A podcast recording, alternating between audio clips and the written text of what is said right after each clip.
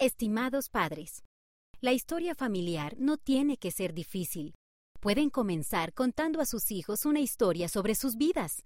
También podrían ayudar a sus hijos a llenar el árbol familiar en la página 23.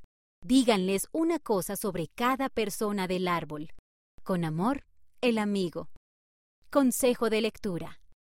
Al leer juntos, pidan a sus hijos que señalen las palabras más largas. ¿Pueden encontrar las palabras más cortas?